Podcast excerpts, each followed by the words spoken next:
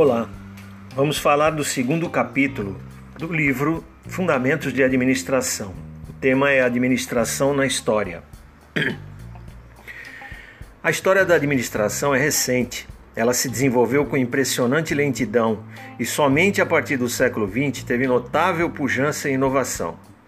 Nos tempos atuais, a sociedade típica dos países desenvolvidos é uma sociedade pluralista de organizações na qual a maior parte das obrigações sociais, como a produção de bens ou serviços, é confiada a organizações, como indústrias, universidades, escolas, hospitais, comércio, comunicação, serviço público, entre outros, que precisam ser administradas para serem eficientes e eficazes. A administração é praticada desde que existem os primeiros agrupamentos humanos. As teorias e técnicas da administração que você estuda agora surgiram e vêm aprimorando-se há muito tempo, desde que os administradores do passado enfrentaram problemas práticos e precisaram de soluções para resolvê-los. Tudo começou há mais ou menos 6 mil anos, na região onde hoje fica o Oriente Médio, durante o período chamado Revolução Urbana. Foi a época em que surgiram as cidades que precisaram de administradores e obras públicas. O Egito. As pirâmides do Egito são o mais conhecido exemplo da competência administrativa do passado.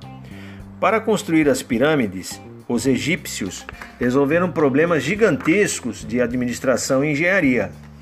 A grande pirâmide de Keops é feita de 2 milhões e 300 mil blocos de pedra, com peso médio de 2,5 toneladas. Originalmente tinha 146 metros e meio de altura e 230 metros em cada um dos seus lados.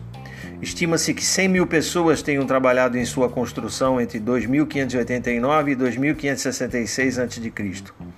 Na média, a construção da pirâmide envolveu a movimentação de cerca de 270 blocos de pedra de 2.500 toneladas todos os dias durante 23 anos.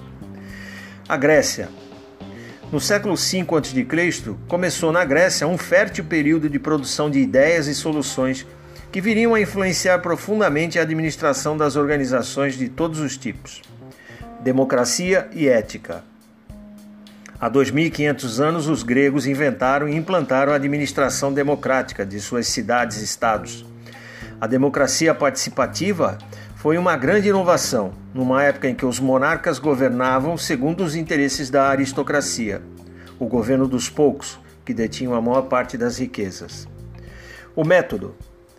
Outra contribuição importante dos gregos é o método de procurar o verdadeiro conhecimento sobre a natureza do universo e do ser humano, por meio da investigação sistemática em lugar de aceitar as explicações da mitologia. O filósofo Aristóteles entendia que o conhecimento começa com o estudo da realidade. Qualidade. A preocupação com o bom e o belo, as proporções das formas na escultura e nas construções, a virtude, as normas éticas absolutas, a hospitalidade e outros princípios de conduta, cultivados pelos gregos, são fundamentos da ideia da qualidade, como o melhor que se pode fazer em qualquer campo de atuação. Entre os gregos, Qualidade era o ideal da excelência. Excelência é a característica que distingue algo pela superioridade em relação aos semelhantes. Construção e administração do Império. Roma é, apresenta o primeiro caso no mundo de organização e administração de um império multinacional. Para cuidar desses problemas, né, os romanos criaram diferentes tipos de executivos, aí, reis, imperadores, césares, cônsules, magistrados e outros. Muitas das concepções dos romanos ainda sobrevivem na administração pública. É, a extensão do território em Roma criou grandes problemas para os administradores romanos. Controle das províncias, recolhimento de impostos, manutenção de funcionários civis e militares, entre outros. Né? Então, a gente percebe que ao longo da história nós tivemos algumas situações que originaram a administração. Revolução Industrial. No século XVIII teve início a Revolução Industrial na Inglaterra. A Revolução Industrial foi o resultado de dois eventos: o surgimento das fábricas e a invenção das máquinas a vapor. Com a Revolução Industrial, o desenvolvimento da administração foi influenciado pelo surgimento de um novo tipo de organização, a empresa industrial. As práticas no início da Revolução Industrial eram rudimentares. A qualidade dos produtos era precária e variável, vigorando o princípio de que cabia ao comprador inspecionar o que comprava. Pagavam baixos salários e usavam-se capatazes para fazer o controle cerrado da mão de obra. Eficiência. As grandes fábricas e a preocupação com a eficiência atraíram a atenção de pessoas que lançaram as bases da ciência econômica e das teorias da administração. Adam Smith foi uma dessas pessoas que mostrou grande interesse por questões de natureza administrativa.